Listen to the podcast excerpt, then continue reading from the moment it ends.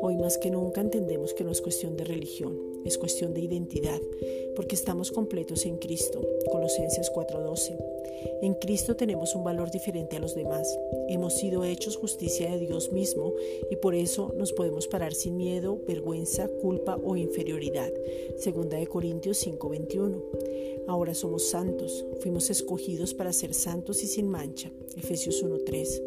Fuimos hechos justos donde tenemos identidad y recibimos el don de la justicia, perfectos porque somos maduros al conocer su palabra y vamos creciendo cada día más, verdaderamente libres porque no vivimos condenados, sino por el contrario estamos en la perfecta libertad, moviéndonos en el vínculo perfecto del amor inagotable del Padre, más que vencedores por medio de aquel que nos llamó para su gloria y excelencia, porque la promesa es Cristo y el Padre cumple lo que ha dicho. Segunda de Corintios 5:21.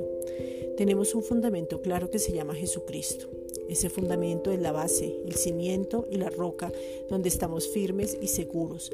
Estamos inamovibles y confiados. Primera de Corintios 3:11. Y en su luz vemos la luz y la reflejamos al mundo. Somos luminares. Filipenses 2:15. Marcamos la diferencia. Caminamos en lo sobrenatural y vemos su poder manifestado en nosotros. Romanos 15:19.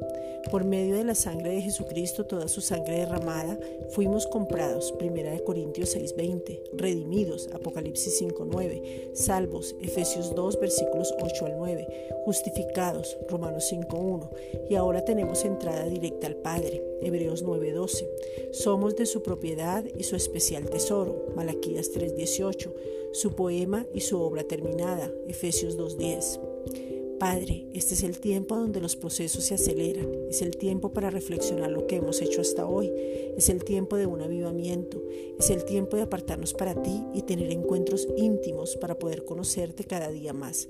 Primera de Pedro 1.16. Gracias Padre.